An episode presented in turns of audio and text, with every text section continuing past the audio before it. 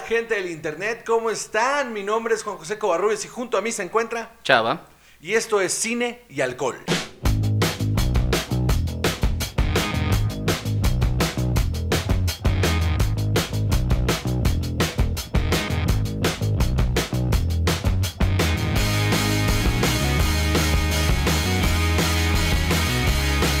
Bueno, aquí estamos. Por fin lo logramos, chava. Micrófonos nuevos. Finalmente. Finalmente, micrófonos nuevos. Estamos aquí transmitiendo desde los Chava Studios, de los renovados Chava Studios.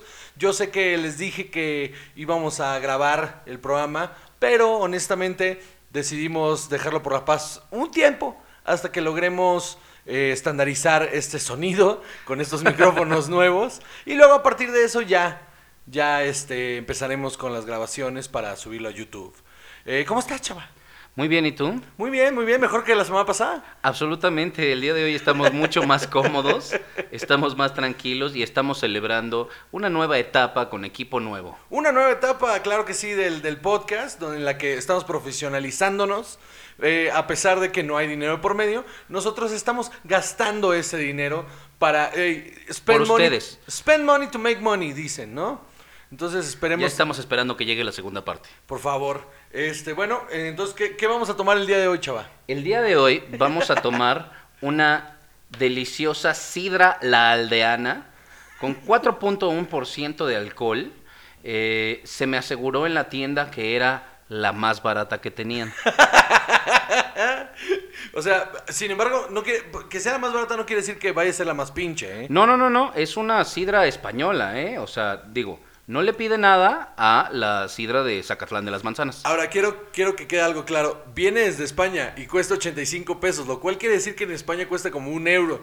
Toda la botella cuesta como un euro allá. Eh, exacto, entonces, pues bueno, ya veremos a qué sabe, ahorita les contamos. A ver, pues la voy a destapar y nos vamos a servir. Chava está nervioso que la vaya a destapar aquí enfrente del micrófono. Este... Eh, Estoy nervioso que vayas a mojar el micrófono. No, no, no, no, mira. Eso. ¡Qué! Quedó, ¿eh? Ni se escurrió ni nada. ¿Te sirvo, Chava? Quiere decir que ya no tiene gas. ah, no, mira. No, no, ahí está. Gasificadísima. Unas Porque no hermosísimas sea- burbujas. La perla que le dicen de la sidra. Muy bien, yo también estoy sirviendo el mío. Y salud. Salud, señor. Muy bien. ¿Sabe a sidra de 80 pesos? Exactamente lo que dice en la botella es lo que nos estamos tomando. Una sidra de 80 pesos. ¿Qué? Ay, sabe gacho. Lo que sea que. O sea, sí sabe como un jugo de manzana que se te quedó ahí un rato. Sí, sabe como a jugo de manzana que se te quedó en el sol y luego metiste al refri. Ajá. Y la mezclaste con un delicioso peñafiel. Está bien culero. Pero ¿sabes qué? Es, es una muy buena manera de empezar esta nueva etapa. Ujú. Ay, eh, esperemos que sí. Eh, Tengo un pelo en la lengua, no sé si venía en el vaso o en la sidra. Ojalá en la Espero sidra. que sea mío. Ojalá en la sidra. Ojalá sea un pelo de un español que hizo la sidra. Sería más cara así, Juan. Muy bien. eh, ¿De qué vamos a hablar? Hoy tenemos un montón de temas, ¿no? El día de hoy tenemos varios temas muy interesantes. Vamos a hablar hoy primero de Que Endgame va a durar 3 horas y 2 minutos, Juan. Avengers Endgame va a durar 3 horas y 2 minutos. Por mí que durara 6, honestamente. O sea, sí, pero ya lleva, o sea, ya lleva un par de horas. O sea, esta etapa final de Avengers lleva dos horas en, en, en runtime. Entonces, que le añadamos tres, o sea, estos son niveles del Señor de los Anillos. Sí, sí, sí, pe- pero creo que eh, a, a diferencia del Señor de los Anillos, aquí pasan más cosas. O sea, acuérdate, ¿viste las versiones extendidas del Señor de los Anillos? Por supuesto que vi la- las versiones extendidas del Señor de los Hay Anillos. como cuatro horas que te pudiste haber ahorrado ahí. Sí, sí, sí, sobre todo los siete finales diferentes que, ¿sabes qué? Casi creo que también van a venir en Endgame. No, va a haber uno y es definitivo. No, no, no, no, no, ¿cómo te atreves? No, no se va a ir este En un barco. en un barquito Tony Stark y después uno- un- unos meses después War Machine en el mismo barquito con Uf. los Asgardianos. Fíjate que, déjame le escribo a Marvel, yo creo que ese es un final que nos estamos perdiendo ahí. Va a estar interesante, en Game tres horas. Yo creo que eh, para este tipo de películas, yo opino que sí debería haber intermedio. La verdad es que sí, o sea, ¿hace cuánto tiempo que dejó de haber intermedio? ¿Como 20 años? Como 15, sí, como 15, 20. No, 20 ¿Todavía en los años, sí. 2000 había? Yo no, recuerdo ya. No, es que perdón, para mí hace 15 años eran los 90. En 1994, hace 10 años, ¿no? sí, no, ya. O sea, eh, eh, yo, yo sí creo que el intermedio era algo muy bueno y sobre todo pensando en películas de esta duración y que o sea, los cines, las exhibidoras, siempre han ganado más dinero de la dulcería. Entonces, si a ti te dan 15 minutos para ir al baño y comprar otra cosa, por supuesto que lo vas a hacer. Yo lo veo más por la ida al baño, justo porque, por ejemplo, no sé en Cinépolis, pero en Cinemex, cuando las películas duran así, meten un cabrón con un carrito con palomitas a venderte las palomitas adentro de la sala. Durante la película Durante la visto. película, sí, sí, cuando duran esto. Sí, o sea, lo hacen justo, tiene poco que lo hacen, pero lo hacen justo para que no te salgas, ¿no? Entonces, pues, o sea, O ida sea- al baño, la ida al baño es lo cabrón. Por eso, pero ¿qué haces cuando te compras tu refresco grande, que es como, como un litro y medio de refresco o de agua o de lo que sea que hayas pedido, y, y tienes que ir al baño a la mitad? O sea, ¿realmente qué haces? ¿Te vas a salir a la mitad de Endgame? No, pero ve, cuando, cuando yo fui a ver la de la de Infinity War, tomé la mala decisión, fui a la función de las 12, ¿vale? Tomé la mala decisión de tomarme unas cervezas antes de entrar a la sala. Entonces tuve que usar todas mis herramientas de la escuela de cine para identificar el momento en el que terminaba el primer acto y el segundo y empezaba el segundo acto. Estaba sentado al lado de, varios amigos de que solo son muy fans de las películas de Marvel y de repente termina el primer acto y les digo, ay, aquí es donde puedo ir al baño. Me dicen, ¿por qué? Es el final del primer acto. Y salí corriendo, fui al baño, regresé, les dije, ¿qué me perdí? Me dijeron, nada, no te perdiste nada, ¿qué pedo contigo? Y digo, ese, porque ese fue el final del primer acto. Que no se diga que no se aprende nada en la escuela de No, cine. no, no, ese, las- mi papá se gastó un dineral En que pudieras hacer este podcast, Juan, en...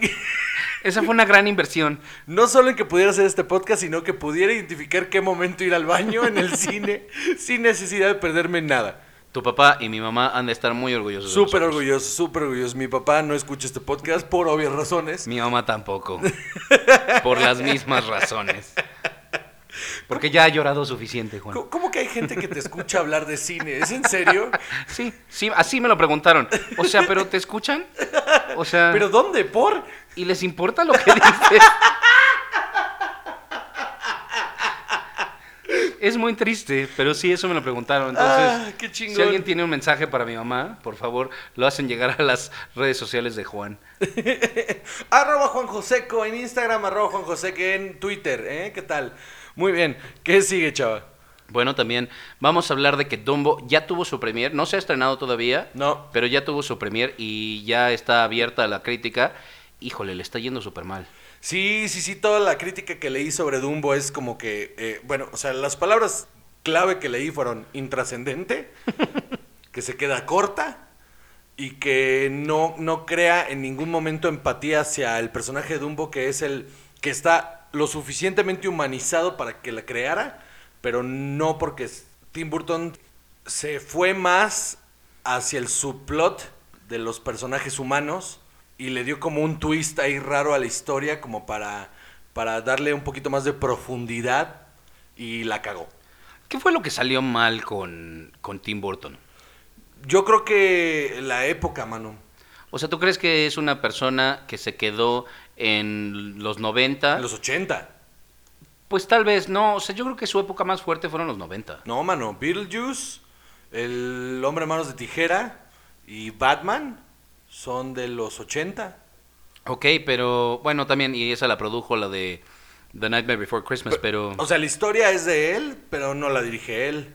Bueno, ok, y tuvo Big Fish, pero en realidad sí ya éxitos y cosas relevantes. Big Fish no fue un éxito. O sea, es una buena película, decente, pero no, no, no llega a la calidad de Beetlejuice o de o, del Joven Manos de Tijera. No sé, ¿eh? la verdad es que yo creo que es una historia súper bien contada, No, es- es buena. que tiene un objetivo y lo cumple bien. O sea, sí no es Beetlejuice, pero porque Beetlejuice lo que tenía era ser edgy, ser diferente, jugar con efectos visuales y efectos especiales que en, en esa época no se veían tanto. O sea, eso era lo grandioso de Beetlejuice en su momento. Que por cierto, ahorita está en el cine, la remasterizaron, la redigitalizaron y está ahorita en exhibición en las salas. Este, ¿Beetlejuice? Beetlejuice, sí, sí. Vamos a verla. Sí, dicen que se ve muy chingona con la nueva, o sea, como que la colorearon y todo en digital y que se ve muy chingón, que se ve muy, muy, muy, muy bien. Ay, sí, la quiero ver. Sí, hay, hay que ir a verla, pero hablando de Dumbo en específico, pues es que los últimos trabajos Este güey como que no le pegó al CGI. Ese es su problema. Quiere a huevo trabajar con CGI y no le pegó. O sea, no sabe trabajar con CGI. Entonces todo se ve empastado y demasiado brillante. Pues es que todo lo de Tim Burton es saturado. Todo lo que no es como blanco y negro y oscuro y súper contrastante, así con su onda del. Eh, ¿Qué es? ¿El neorrealismo alemán? No, no Sí, ¿cómo se sí, llama? sí, sí. No, esto es otra cosa, pero no importa. Este. Es, es el... Híjole. Expresionismo alemán. Impresionismo, ¿no? Expresionismo. Estoy seguro. ok. El expresionismo alemán, de- o sea, de principios del siglo XX. Y Sí, el doctor Caligari. por, por ahí se quedó clavado. Entonces, el CGI de ahora, que siempre se ve muy brillante, no le pega. No, y como que tampoco se supo... Perdón. Como que tampoco se supo adaptar al... al sí, fue la puta sidra. Como que tampoco se supo adaptar al... A, a las tendencias. O sea... No sé, el cine de fantasía se ha modificado, se ha crecido y Tim Burton se quedó repitiendo la misma pinche fórmula con los mismos tres pinches actores y nomás no da. O sea, lo único que, que me hace entender, que no me había dado cuenta hasta que Tim Burton lo sobreutilizó, es que Johnny Depp no es tan buen actor, ¿eh? O sea, es un actor promedio que ha tenido mucha chamba. Y que se ha sabido vender, porque tiene un brand.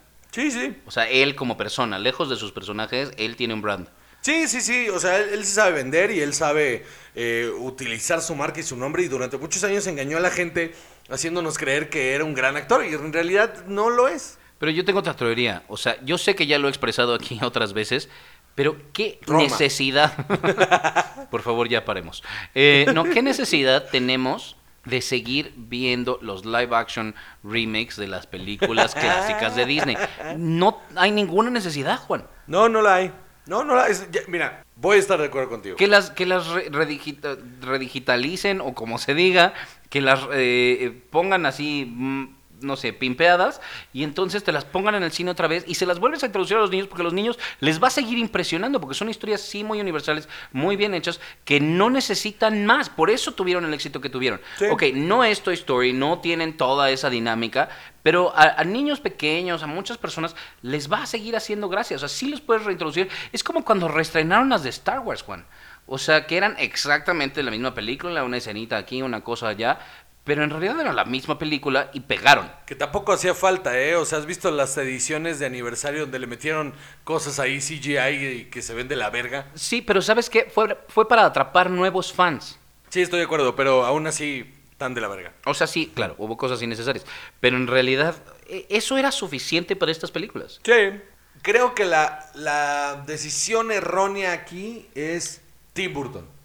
O sea, independientemente de que eh, puede o no gustarle a uno que las estén rehaciendo, creo que Tim Burton no era el adecuado. Creo que quisieron irse a esta onda del safe bet, porque Tim Burton le ha funcionado a Disney. Pero también, o sea, yo creo que se les olvidó a Alicia, porque Alicia fue un fracaso. Las dos, ¿no?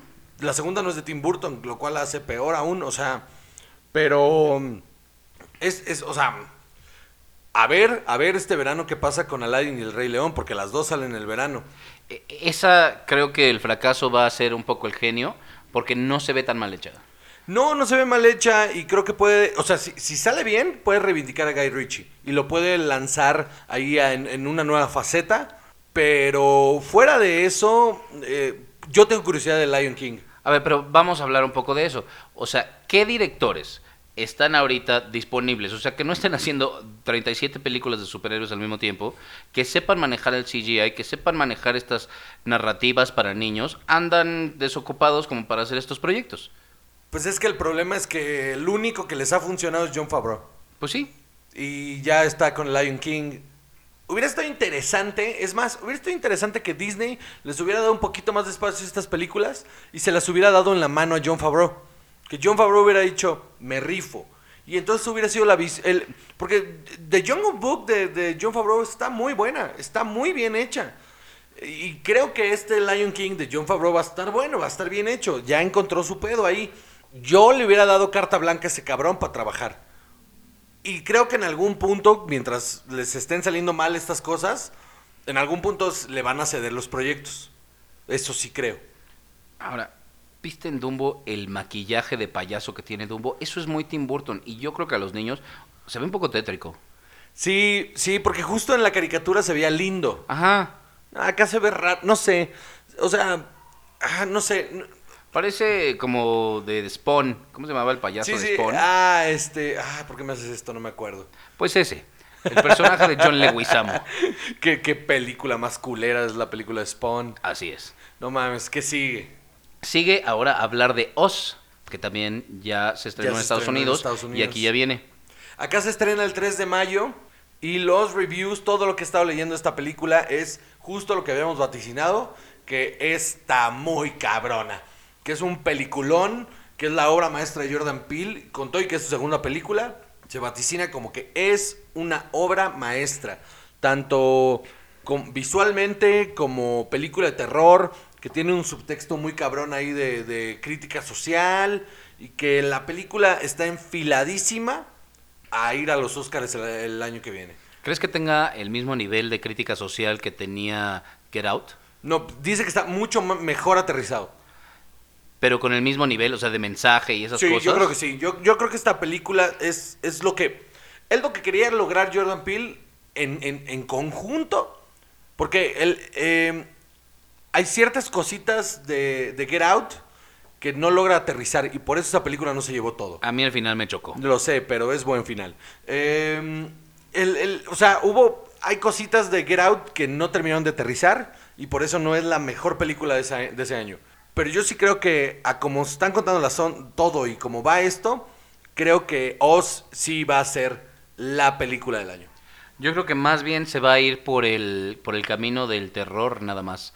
O sea, no creo que el mensaje social sea un personaje como en Get Out. Creo que aquí es más bien de subtexto, es más bien de la lectura que uno le tiene que dar como espectador y ya. Y bueno, en cuanto a eso, yo creo que eso es lo que la hace una gran película. Cualquier gran película es que cada vez que la ves le encuentras algo diferente, que tiene varias dimensiones, que te sigue causando emociones.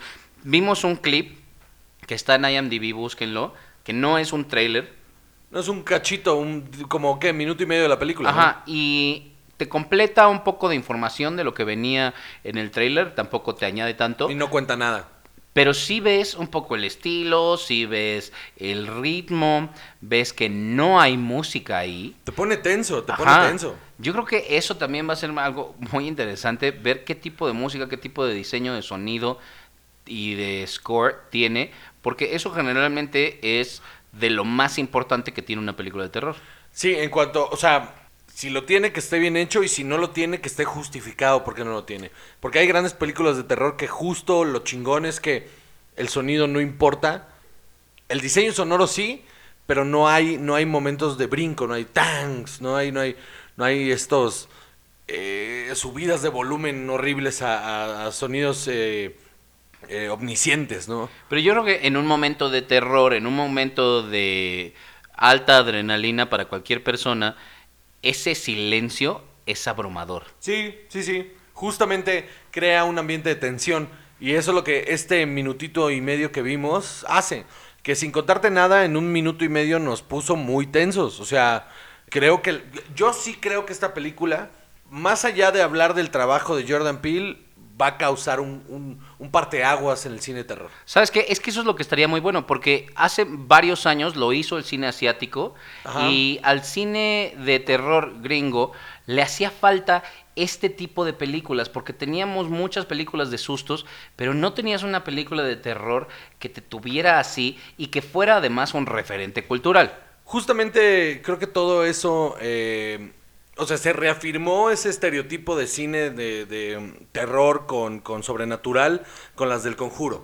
Que a mí ese tipo de cine no me gusta. Yo ni lo veo. A mí no me gusta porque eh, es tramposo. Pero hubo una oleada de cine terror medio, no voy a decir independiente, pero sí de bajo presupuesto, que empezaron a proponer cosas muy interesantes como eh, It Follows. It Follows es una película que, es, sumamente interesante, que no sigue estos eh, cánones del cine de terror comercial y está muy chingona. Y a partir de esa empezaron a, sacar muchas que tenían como la misma, no temática, pero sí el mismo estilo. Y como que esa tendencia llega a las manos de Jordan Peele y dice, muy bien, voy a tomar esta tendencia y le voy a dar mi giro, mi tono. Y entonces creo que esta es el, el Friday the 13, no, no es cierto, el, el, el, Nightmare on Elm Street de, de esta generación. Justo eso es lo que iba a decir. O sea, estaría muy padre que viniera una nueva ola de películas de terror con este estilo, que tuvieran algo que decir, que tienen eh, fondo. Y eso, o sea, las trae también mucho al mainstream. O sea, que una película de terror de este tipo, eh, bueno, que ya ganó eh, Jordan Peele su Oscar con Get Out, eh, estaría muy bien que estas empezaran a ser, igual que las comedias que ya también están empezando a sobresalir, películas que compiten en festivales, en Sí, que están eh, de premio. premios, ajá, de verdad, ¿no? O sea, que no digas, ah, es que eso está muy padre, se ganó, se ganó el MTV Award de no sé qué cosa, que a nadie le importaba, y ahora puedas tener una película que tenga valor cinematográfico y además te espante. Sí, sí, está chingón. Yo creo que. O sea, yo sí tengo la esperanza de que esta. O sea, por todo lo que he leído, yo sí creo que esta película es un parteaguas para el cine de terror y para el cine en general. Y qué chingón que tengas un. O sea, que tengas un comediante haciendo cine de terror de calidad.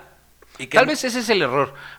Yo creo que a lo mejor él siempre fue un cineasta que lo que le pegó primero fue hacer comedia. Ah, no, estoy completamente. o sea, porque comediante, el que es chistoso es Keegan Michael Key.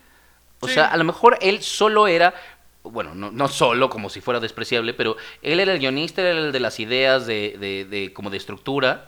Y, Y, sí, probablemente él dirigía los, los sketches también. Ajá, exacto. O sea, lo que él tiene en la cabeza es una estructura de narrativa y de lenguaje cinematográfico que eh, sobresale. Y a lo mejor esta era la tirada que él tenía mucho, ¿no? Como cuando Tim Minchin quería hacer musicales y eso era lo que él quería hacer. Y lo resulta logró que y- le pegaba muy bien a la comedia. No, y lo logró y ahora eh, ha ganado como cuatro Tonys en los últimos años por los musicales que ha escrito. Sí, sí, sí creo que, que para él fue un móvil en la comedia para lograr llegar a hacer eh, cine. No todos pueden ser Childish Gambino, eso sí. No, bueno, ese hombre, Donald Glover, es, es una cosa impresionante. De hecho, eh, vean Atlanta, está en Netflix, eh, Chava también la tiene de tarea. La vamos a comentar el Vean próximo Atlanta, episodio, yo creo. está muy cabrón, está muy, muy, muy cabrón Atlanta. De verdad, véanla. No, ahorita no vamos a hablar de ella, pero sí véanla. Eh, ¿Qué sigue? Sigue hablar del tráiler de Dora y la ciudad de oro. Ah, Dora o la la ciudad de dorada, no sé. Dora and the City of Gold.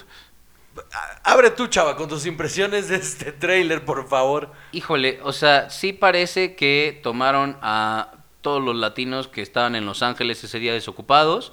eh, Entre ellos, Eugenio Herbés. entre ellos Eugenio Derbez, sí, haciéndola de Eugenio Derbez. Y yo creo que, mira, yo nunca vi Dora, la verdad. Entiendo que es, eh, conozco a algunos de los personajes, pero pues evidentemente este no es un tema del que No, yo pues- puedo hablar mucho. Como eh, referencia cultural, pues la tenemos, ¿no? O sea, es un programa para niños en el que les enseñan cosas y es una niña latina que, que, que explora. Creo que el acercamiento más profundo que tengo a Dora es la rutina de Gon Curiel de Dora. sí, Gon tiene justamente un, un- un chiste sobre Dora la Exploradora. Y eh, ya también es mi mayor referencia cultural hacia Dora la Exploradora, es el chiste de Gon. Pero Ahora, de- parece que la revelación de esta película va a ser la niña, la, la actriz que hace a Dora, se llama Isabela Moner, es de eh, mm, origen peruano, su mamá es peruana, y creo que ella es la revelación, parece que actúa muy bien en el tráiler, se ve que sí tiene chispa, que ve- tiene Sí. mucho carisma, lo va a hacer bastante bien, yo No, creo. de hecho no se ve mal la película. O sea, es lo, lo más interesante de todo es que el tráiler no se ve nada mal, se ve muy llamativo. eh, me llama mucho la atención. No creo que la vaya a ver al cine. Yo creo que la voy a ver después, ya que esté en algún sitio ahí para descargar o... O sea, gratis. Sí, ajá, no quería decir que la iba a piratear, pero la voy a piratear. Pero eh, se ve muy interesante y se ve. eh, tiene chistes ahí que aterrizan bien. Y, eh, a ver, es, es un money grabber. Dora sale de adolescente. Porque al público que le está apelando es a todos los chavitos que veían a Dora de niños, pues ahora ya son una bola de adolescentes peludos que van a ir al cine a, a tener sueños húmedos con el personaje que veían de chavitos. Qué terrible imagen. Y, a ver, de los personajes que hay, está Benicio del Toro con la voz de Swiper. Imagínate nada más. Danny Trejo con la voz de Boots el Changuito. O sea, eso, eso está interesante. Sale Michael Peña como el papá y Eva Longoria como la mamá de Dora. La verdad es que, o sea, si hay muchas cosas. Está Adriana Barraza, también una actriz mexicana. Pues tiene de dónde poder ser algo Sí. bueno o un vehículo de, mira nada más lo que podemos hacer que los latinos hagan, mira cómo hacen su teatrito. Sí, sí, eh, tiene ahí... eh, está rara. Está raro el concepto, está bien raro que lo hayan autorizado.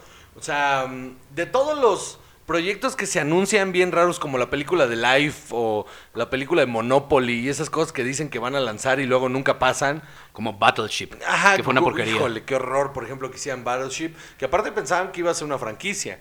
O sea, esa es la, la onda ahí rara de este concepto de Dora. Sin embargo, no se ve mal.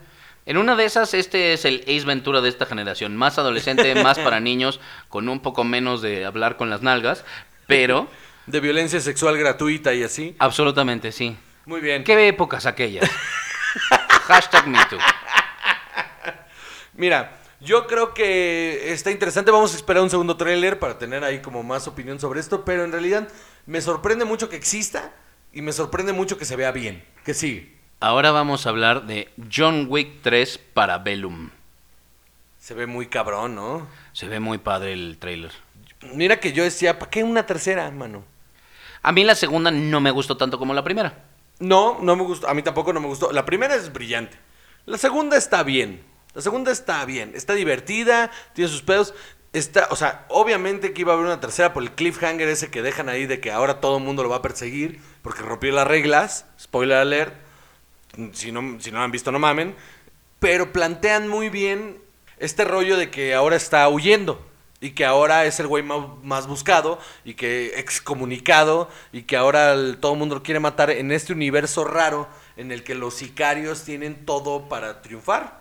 O sea, en el que eh, justamente tienen eh, gente que les hace sus trajes especiales. Sus armas. Sí, gente que les hace las armas y todo es por encargo y, y cada, cada gente que trabaja para ellos es el, el Continental, que es el hotel, ¿no? Y que hay un Continental en cada parte del mundo, que hay este The Butcher, que, que les enseñan las armas como, ah, este corte fino, que no sé qué, los trajes, o sea, está muy chingón el concepto del, del, del, universo en el que existe John Wick, pero aparte en el tráiler toda la acción que te muestra y todo el, el- el- el storyline que te da está muy interesante porque es el desenlace de la historia. O sea, no, no, no creo que vayan a hacer una cuarta.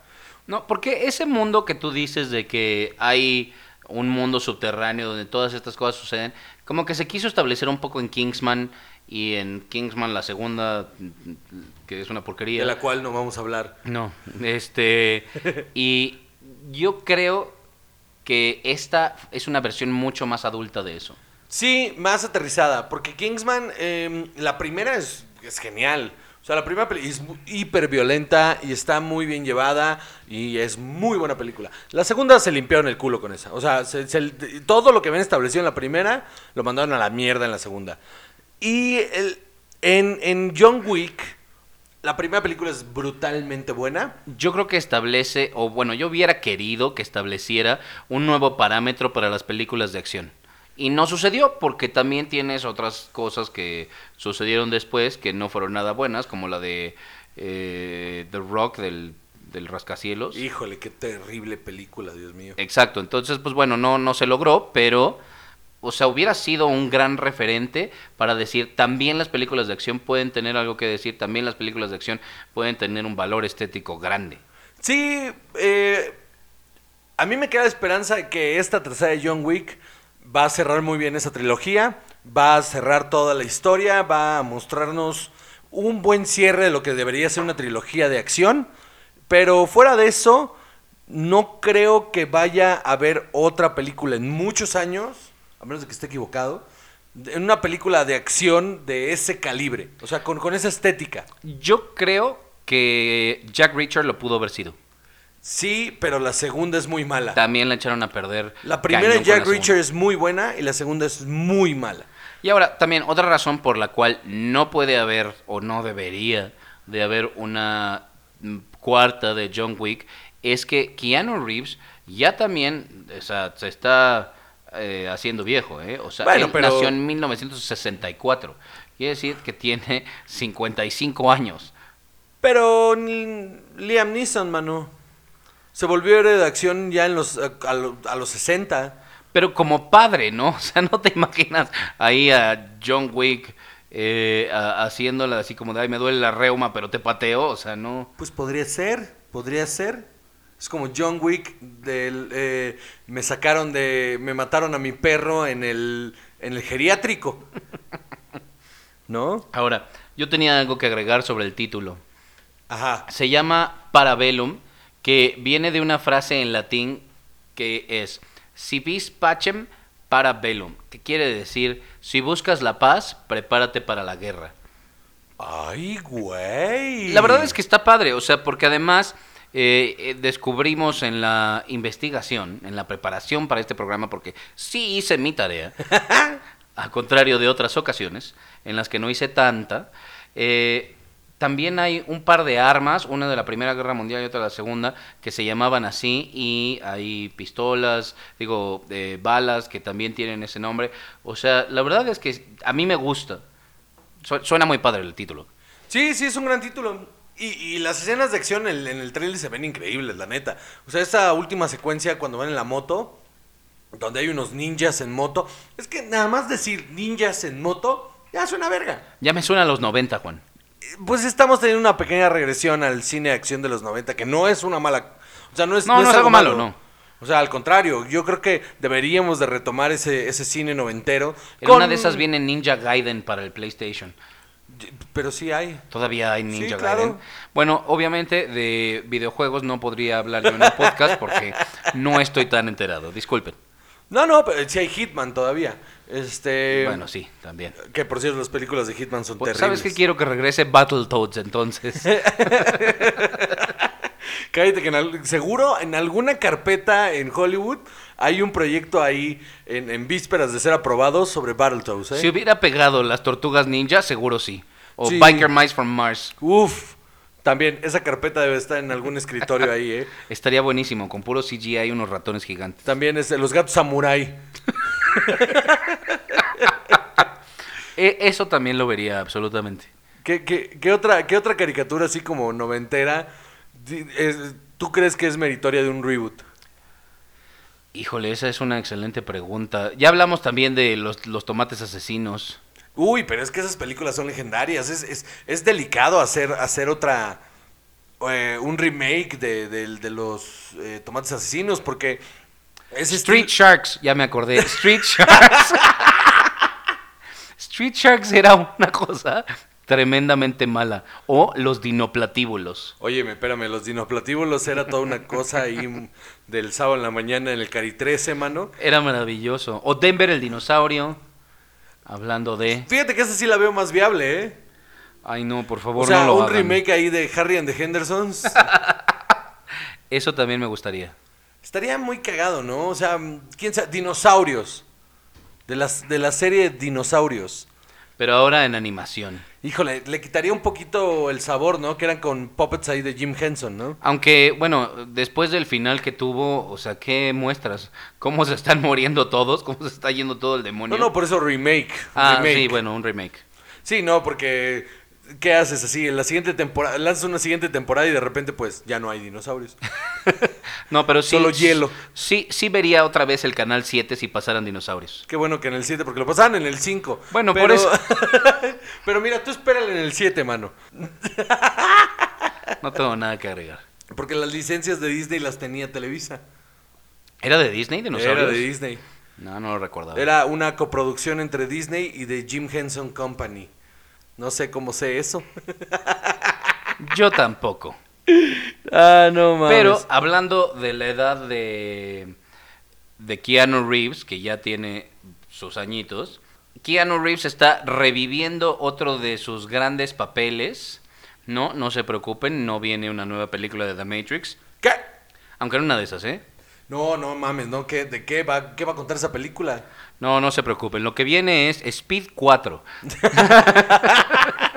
¿Hubo una 3? Sí, ¿no? No, solo fueron dos. Y en la segunda ya no sale Keanu Reeves. Bueno, es, bueno, no importa, Speed 4 y después regresamos a la precuela que es la 3. Ay, casi me muero. es la sidra, que tiene muchas burbujas. Es el sidral. Cae pesado. Y entonces, no, lo que viene es Bill and Ted Face the Music, que sería Bill and Ted 3. Most excellent. Exacto. Eh, Keanu Reeves y Alex Winter, que son Bill y Ted, hicieron un video en el que dijeron que gracias a todo el apoyo de los fans, es decir, a un montón de ñoños de nuestra edad diciendo por favor que regresen Bill y Ted, van a hacer en el 2020, ¿Con los celestiales? así es, Uf. The Stallions, Uf. eh, van a hacer una no, no, nueva... los celestiales eran los dioses. Ah, no, ma- sí, sí, que como George Carlin. Eh, no, no, no, no. Que eran los dos que eran como dos botarguitas que se unían y hacían una botarga gigante. En la Los segunda. Power Rangers. No, en la segunda eh, conocen a dos, dos seres Ah, que son ya me acordé. dioses de la tecnología y así que les ayudan, este, y tienen ahí un gritito de batalla y que no me acuerdo bien, pero este, ojalá y regresen esos personajes, pues era lo que iba. Pero esta- o sea, suena muy interesante que estén reviviendo este tipo de cosas. Lo que está raro es que sea otra vez con ellos. La verdad es que, mira, Keanu Reeves como que sí traga años. Ya en el video este en particular no se ve tan joven, aunque en realidad en sus películas como que lo maquillan muy bien y no parece que pasen tanto los años por él. Hay una teoría en el internet que dice que Keanu Reeves es un vampiro. O un Highlander. De hecho, hay, hay- ponen fotos de un como, como duque o una cosa así en, en los 1500, una cosa que es idéntico a él y que la gente dice que realmente es él, solo que no envejece. Eso quiere decir que muy pronto va a fingir su muerte. No, ojalá y no. No, sí, para que entonces no nos demos cuenta que no ha envejecido en 70 años. Y en 200 años... Exacto, va a volver a ser Bill and Ted 5. ¿Te acuerdas de Billy Ted? Regresó, Bart, pero en forma de fichas.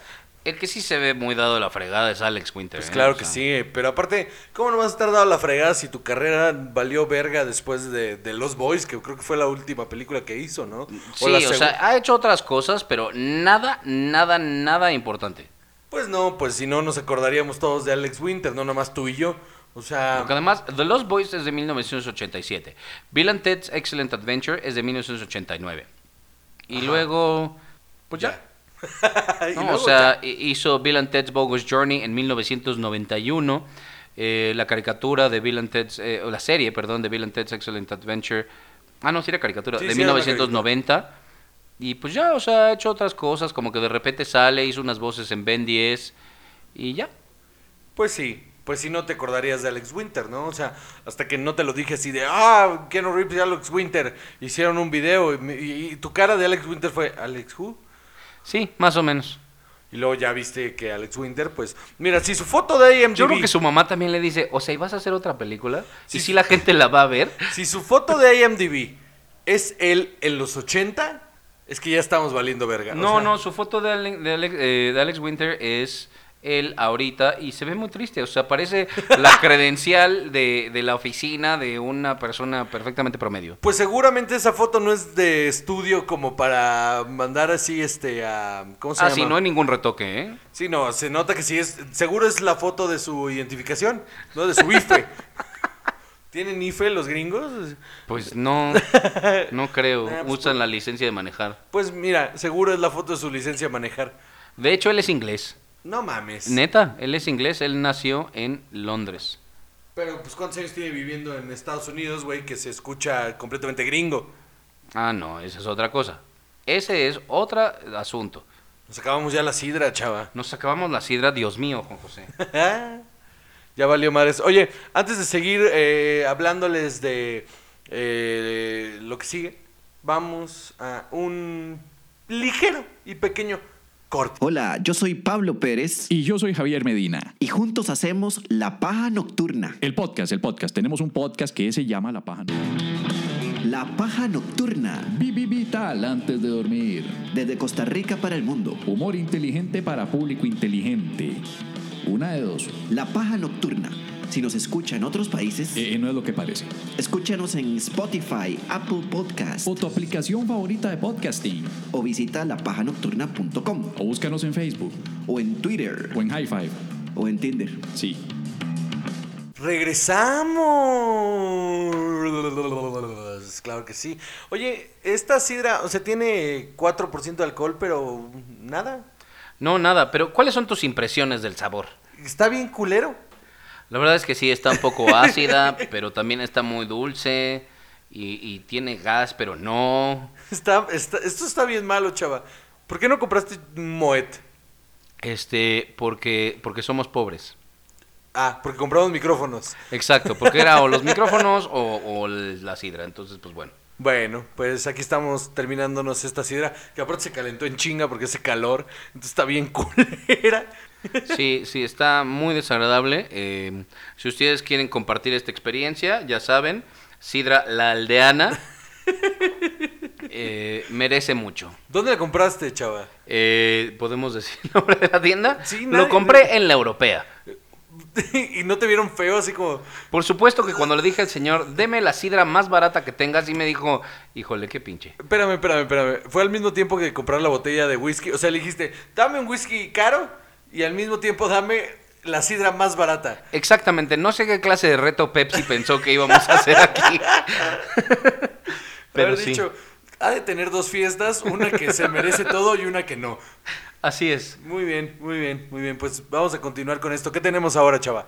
Eh, ahora tenemos un par de respuestas a las preguntas del episodio pasado por parte de dos de nuestros escuchas sobre las películas que tenían 2000 en el título, Juan. Y la respuesta de Germán de la Cruz fue Godzilla 2000. Híjole, está bien culera. O sea, a ver, si la Godzilla gringa, que salió en el 2000 también, estaba bien culera, esta dijo, pues ahí te voy, mano. Pero la Godzilla gringa tenía a Matthew Broderick, que en otros contextos podría ser algo significativo, porque ha ganado un, un montón de Tonys Ajá. por su, por su teatro musical. También Sí. mató a unas personas, ¿verdad? En un Y- accidente, pero es otra cosa. Y es Ferris Bueller. También, exacto. Y, y en Addicted to Love también, con Meg Ryan. O sea, yo creo que ese es un papel muy Icónico, importante. icónico. Sí. No, y la verdad es que sí, sale en uno de mis musicales favoritos que se llama The Producers. Eh, eh, la película, la última versión, ahí que sale Will Ferrell, está muy chingona. Es muy chingona. Que, que es él y este... Nathan Lane, que también excelente actor. Nathan Lane está muy cagado y en esa película lo hacen increíble los dos. Sí, entonces, pues bueno, esta, o sea, vimos el tráiler y... Ujule. Está bien culera, sí. Na- pero ves, reafirma justo nuestra teoría de que ninguna película que tenga 2000 en el título está chida. Aparte, ¿qué, qué ganaban poniéndole 2000? O sea, ¿por qué le... le- Nada, era esta onda de el Y2K, de, ah, no mames, el 2000 se va a acabar el mundo y ya este es un cambio de paradigma y mira, aquí estamos en el 2019 tomando sidra la aldeana. Y se siente como si fuera el 98 todavía, chava. O sea, Sin duda alguna. A lo mejor se acaba el mundo en el 2020, yo no sé. ojalá. Mira, no sucedió en el 2012, pero en una de esas ya viene. Tu teoría es que en el 2020 se va a acabar. ¿Por qué no? y tenemos otra respuesta también a los actores que nada más no la armaron para salir de los 80. eh, y- 90s, 80. de los 90s, 80. Y Daniel Palazuelos nos contestó que Michael J. Fox. Esa está interesante, esa respuesta está muy interesante. Sí, porque mi primera reacción fue, no, pero sí, o sea, sí ha hecho cosas, pero no. No, no, realmente no. O sea, a ver, ¿qué hizo en los 90 Michael J. Fox? Que uno diga, ah, no mames, esto está bien cabrón. O sea, M- Michael J. Fox en los 90, o sea, después de Back to the Future 3, hizo, híjole, pues no, nada emocionante. o sea, lo más relevante es, es una película muy mala que se llama The Frighteners, que es de Peter Jackson, donde él es el protagonista y la película es malísima. Doc Hollywood. Dot Hollywood, ¿de qué año es? Doc Hollywood es del 91. Pero, pues, o sea, está buena, pero tampoco cambió el mundo. O sea, Salió un personaje pequeño de The American President, que es una mugre. Mars Attacks, también un personaje pequeño. Fue la voz de Stuart Little, ahí sí puedes decir que no estuvo tan mal. Eh, y luego Spin City, del Pero- 96. Pero justamente Spin City, e- era lo que hablábamos. Spin City es una serie que protagoniza Michael J. Fox en los primeros años, que le estaba yendo muy bien, bueno, un sitcom, que le estaba yendo muy bien. Y luego sucede que se le eh, agravia el asunto de su Parkinson. Se le agrava, pero sí. ¿Qué dije yo? Ah, Se le agravia. El agravio es lo que le estaba haciendo el Parkinson a él. Mira, por eso.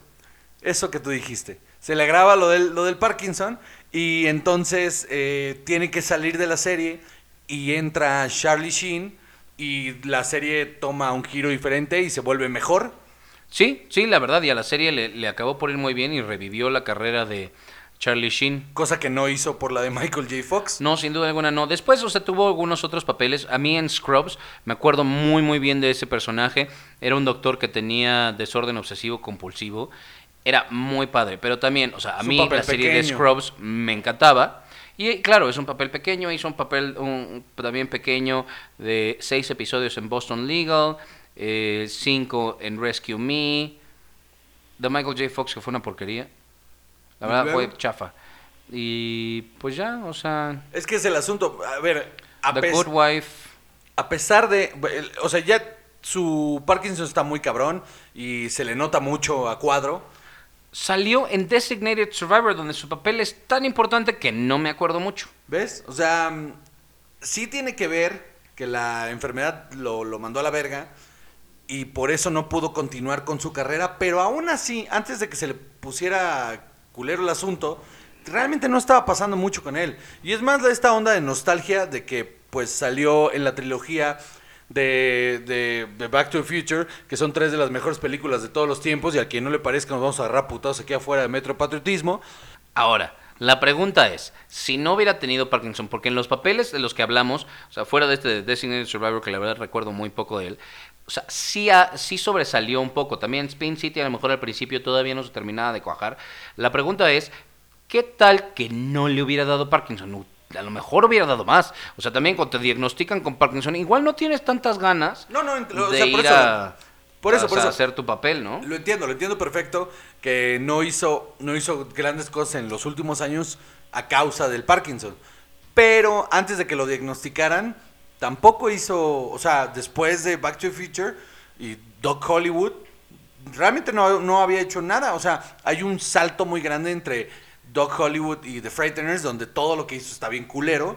Y The Frighteners es como la cereza en el pastel de películas malas. Y de ahí pues, se nubla la carrera, entra a, a Spin City y ahí es cuando le diagnostican el Parkinson.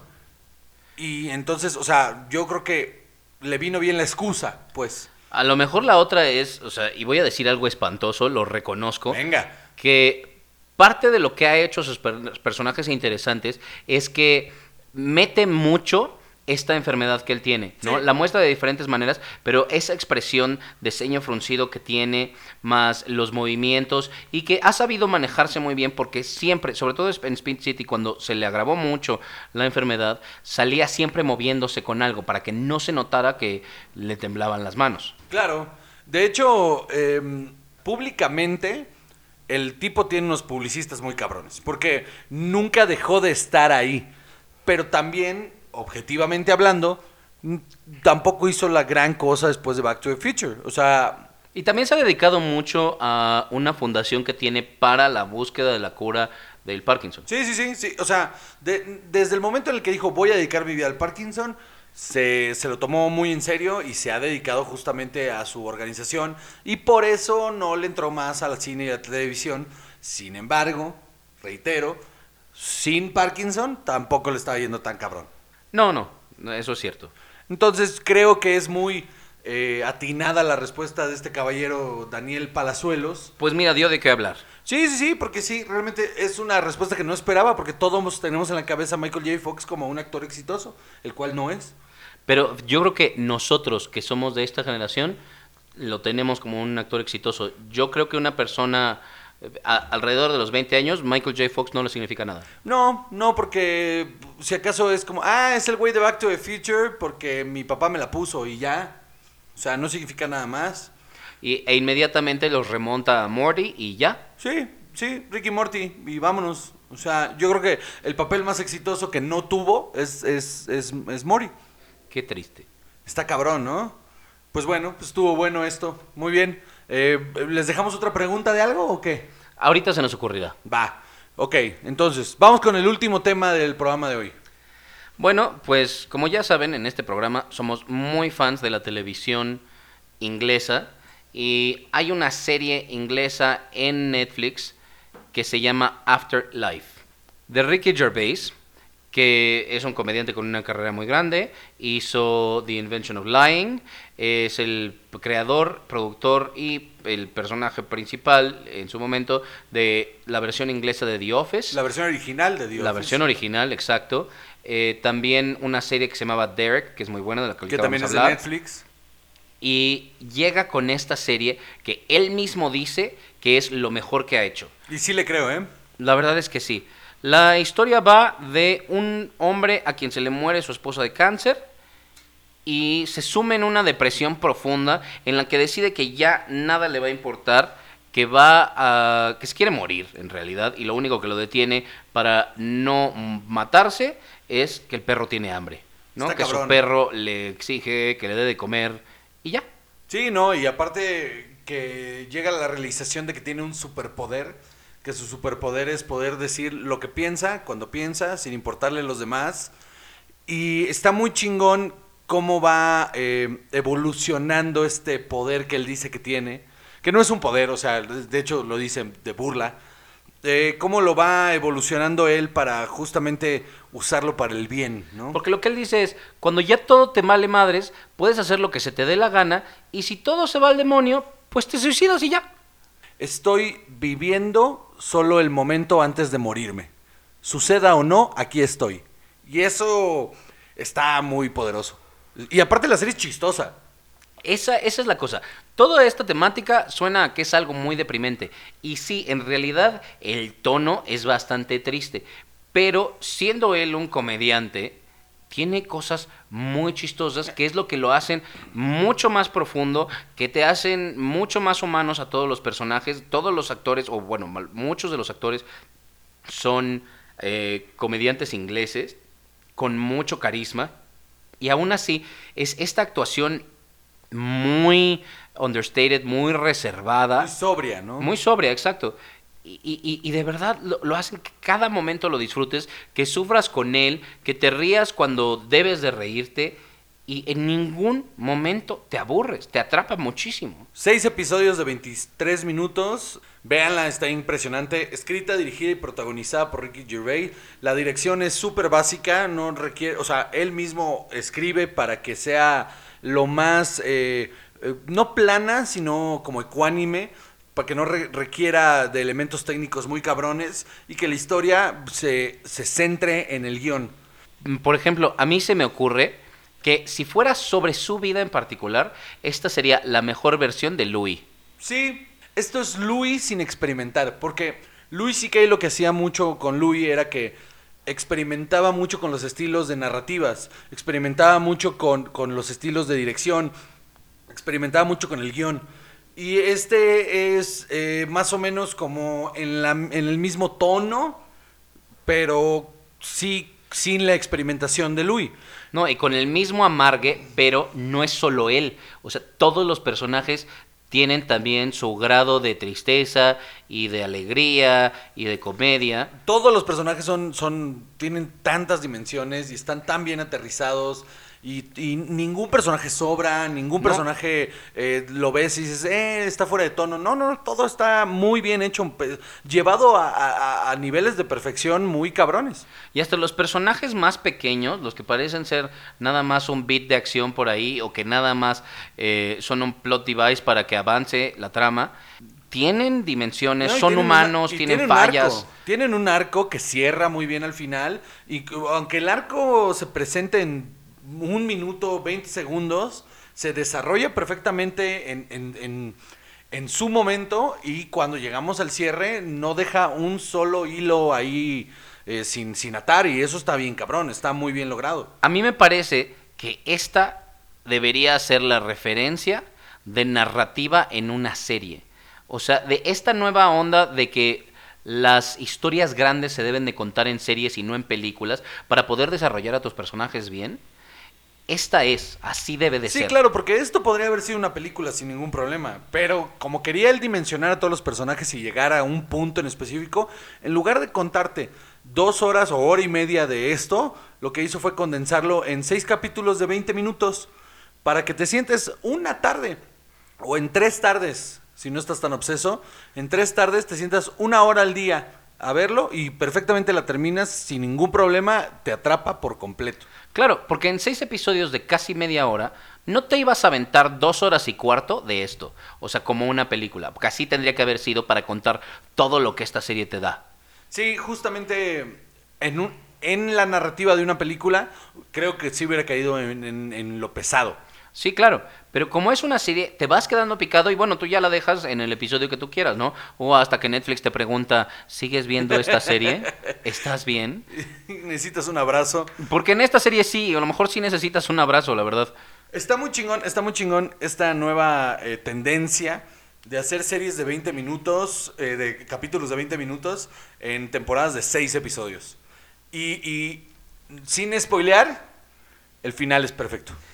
El final es increíble y además esa es otra de las cosas interesantes de esta serie, porque todavía no se ha anunciado si va a continuar, si se va a cancelar, pero hasta ahorita, o sea, está en veremos. Yo creería, o yo quisiera, que se acabara ya. Si yo fuera el director de contenido de, Netflix o su productor, le diría, ya por favor no hagas más, no hay na- nada más que contar. Esto es todo lo que podías decir de esta historia y, se queda muy bonito que se acabe ahí. Ahora, eso es lo chingón e interesante de Ricky Gervais, que justamente cada vez que escribe una serie, eh, no, no la lleva más allá de lo que debe contar. O sea, The Office duró tres temporadas, eh, lo cual es perfecto para esa serie. Dura exactamente lo que tiene que durar. Derek dura dos, también perfecto que termine en dos temporadas, no necesita contar más. Y esta en particular, a mi parecer, y estoy completamente de acuerdo contigo, no necesita más que esto. O sea, no tendrían por qué contarte más de la vida de este tipo. No tendría por qué llevarte a otro lugar. Ya ahí termina. Ahora, para, para también complementar, Derek es igual en este tono súper deprimente, es un hombre con un déficit intelectual muy grande que vive en un asilo para ancianos y entonces no solo vive ahí, sino que también es uno de los ayudantes, pero es una persona con una inocencia tan grande que es muy feliz, es muy alegre en un universo muy deprimente Sí. porque es una casa para ancianos, no, o sea, no cualquiera, sino una muy pobre, Sí, donde sí. no hay dinero para nada, donde las fiestas son todas tristes, donde todo, todo se está cayendo a pedazos, la gente que trabaja ahí es mm, desagradable o poco preparada o, desesperada y él hace que todo eso brille un poquito más porque de todas maneras él muestra su manera de disfrutar las cosas. Híjole, es muy fuerte y creo que, o sea, muy bonita. Sí, sí, justamente lo hablábamos hace rato fuera de los micrófonos que, que eh, cada vez que Ricky Gervais hace algo, eh, mejora, mejora cada vez que escribe algo. O sea, The Office es una serie chistosa, eh, bien hecha, no es tremenda, yo creo que The Office US es mucho mejor, eh, hasta que Michael sale, eh, ahí debió haber terminado en Estados Unidos. Derek es, es muy buena serie, es muy buena serie, tiene un montón de corazón, tiene momentos muy chistosos, pero no es una comedia tal cual, sino que está, está linda. Pero esta, esta es casi perfecta. No le encontré el error, la tengo que volver a ver para ver si le encuentro algún error ahí, pero honestamente en cuanto a guion, en cuanto a actuaciones, es tan básica que no necesita que la fotografía sea extraordinaria, eh, no necesita que la dirección sea eh, sobresaliente, o sea, es lo que es y es brillante. No, también hizo The Extras. Bueno, Ah, solo extras, Extras. extras es buenísima también. Extras es muy, pero Extras sí es muy chistosa. Esa sí es full on comedia y es, es muy, muy chistosa. Es de HBO, creo, o de Showtime, no me acuerdo. Pero, pero Extras todavía caía en este rollo de full on comedia. Y esta tiene mucho corazón y, y los momentos chistosos son, son para romper la tensión. Ahora, Ricky Gervais tampoco ha tenido la carrera perfecta, también ha tenido sus dificultades, o sea, tiene otras cosas en su haber, aparte de The Office, tiene Life's Too Short, una que se llama Contoret, una que se llama Contori, pero también hizo el TV movie de The Office, que se llama David Brent Life on the Road, que es bastante aburrida en Sí realidad. está, sí está de hueva. O sea, la verdad es bastante aburrida. Y además, pues hizo, eh, ¿qué fue? ¿Los Golden Globes o los Emmys? ¿Qué fue lo que No, hizo? Golden Globes, se aventó dos. Dos y, Golden y Globes. en el segundo hubo como una onda de polémica de porque se burlaba de la gente y las cosas que decía y todo, ¿no? Sí, desde la primera hubo ahí polémica porque el güey hacía humor demasiado oscuro como para una entrega de premios. Eh, no lo hizo mal, pero eh, no les hizo tanta gracia a los eh, de Foreign Press de su manera de llevarlo. Y en el segundo le dijeron bájale al tono y le valió madres y le subió. Y pues por eso no lo volvieron a invitar. Pero no le hace falta. O sea, honestamente, él lleva su carrera como él la quiere llevar. Es de esos tipos que tuvo éxito por ser quien es. Y entonces tiene esta ideología de yo voy a hacer lo que me dé la gana. Y el que le guste bien y el que no, pues me vale madres. Y bueno, la verdad es que, o sea, con los 14 episodios que tiene The Office, con los 14 episodios que tiene Derek, de todas maneras, si quisieran meterle otros 8 episodios a esta serie, nomás no, ¿eh? Yo no veo de dónde. O sea, honestamente, no veo cómo ni de dónde agarrarías para seguir estirando esta historia. O sea, según yo ya no da más. O sea, para mí es perfecta. Sí, yo también. Yo también lo veo ya como que ya. Pero, pues bueno, quién sabe qué vaya a hacer. Ojalá, ojalá que la deje terminar ahí, no morir, porque en realidad es, es muy redonda esta serie. Es uno de los mejores finales de televisión que van a ver en un rato. Sí, sí, la verdad sí. Está... Porque no es el cliffhanger gringo, es... Se acabó. Y mira, esto es lo que le tenía que pasar a este personaje, y, y a este otro, y a este otro, y a este otro, y todos tienen un final. Sí, yo creo que es una cátedra de cómo hacer televisión. Sí está muy cabrón, la verdad. Eh, honestamente, no creo que, que Ricky Gervais no esté pensando ya en otro proyecto que no sea este. O sea, no, no lo veo regresando a, a retomar esto. Y está bien, está muy bien que no lo haga. Eh, damas y caballeros, eh, eh, hemos llegado al final. El día de hoy hemos llegado al final de este podcast. Con equipo nuevo, tomando sidra. Lo logramos una vez más, chava. Lo logramos. Episodio número qué? Número 18. Número 18, muy bien. Mándenos mensajes a... ¿Sí? ¿Seguro? No. Bueno, yo creo. Sí, yo también creo que es el 18, pero no los voy a discutir. Entonces, eh, mándenos mensajes a mis redes sociales, arroba Juanjoseco en Instagram, Juan Juanjosec en eh, Twitter, iba a decir Tinder, en Tinder no estoy. Este. ¡Sas! No, en Tinder no me encuentran. No, no, no, no, no, no, no, no. Este, damas, probablemente Chava sí. Eh, búsquenle bien. Eh, no, no es cierto. búsquenle, igual. No, sabrían quién soy, Por eso, que le busquen. Qué horror. Total, nunca les hiciste una pregunta, Juan. ¿A ¿Qué quieres que les pregunte? No, no, yo creo que esta vez debe ser tú quien formule esta pregunta. Ok, ¿qué serie de televisión creen ustedes que debió de haberse terminado y no lo hizo y se volvió mala por eso? Me parece una excelente pregunta. Mi propuesta ahí es eh, The Office Gringa. Cuando se fue Michael Scott, ahí debió haber terminado. Ahí- Ese era un gran final y no lo aprovecharon. Series que se siguieron de largo, Two and a Half Men, eh, How I Met Your Mother. eh, Eight Rules to Date My No, sí, claro, cuando se murió John Ritter, Ahí se debió haber acabado. haber acabado. Ahí Fue se súper deprimente. Porque aparte no estaba mal, o sea, no era, una, no era un mal sitcom. No, era bastante buena y hubiera sido genial si se hubiera acabado cuando tenía que haberse acabado. Pero pues también de ahí salió Kelly Cuoco para hacer otra serie que se debió haber acabado hace muchas temporadas, que es eh, The Big Bang Theory. Que para mí, en mi opinión, nunca debe haber empezado. Bueno, yo creo que este es un mal de los sitcoms, pero seguramente por ahí hay alguna otra serie, serie, o bueno, Sí, serie de drama de full length que tendría que haber terminado. Hay varios procedurals que debieron de haberse acabado hace un rato. Ajá, ya CSI ya también las debieron haber matado hace mucho tiempo. Sí. O sea, tantos de ¿cómo se llaman? Tantos spin-offs igual ya no eran necesarios. Pero bueno, ahí está la pregunta. Mándenos un mensaje eh, con su opinión y lo platicamos la semana que viene. Este es el final del podcast. Yo soy Juan José Covarrubias. Y yo soy Chava, buenas noches. Cámara. Buenas noches. Otra vez.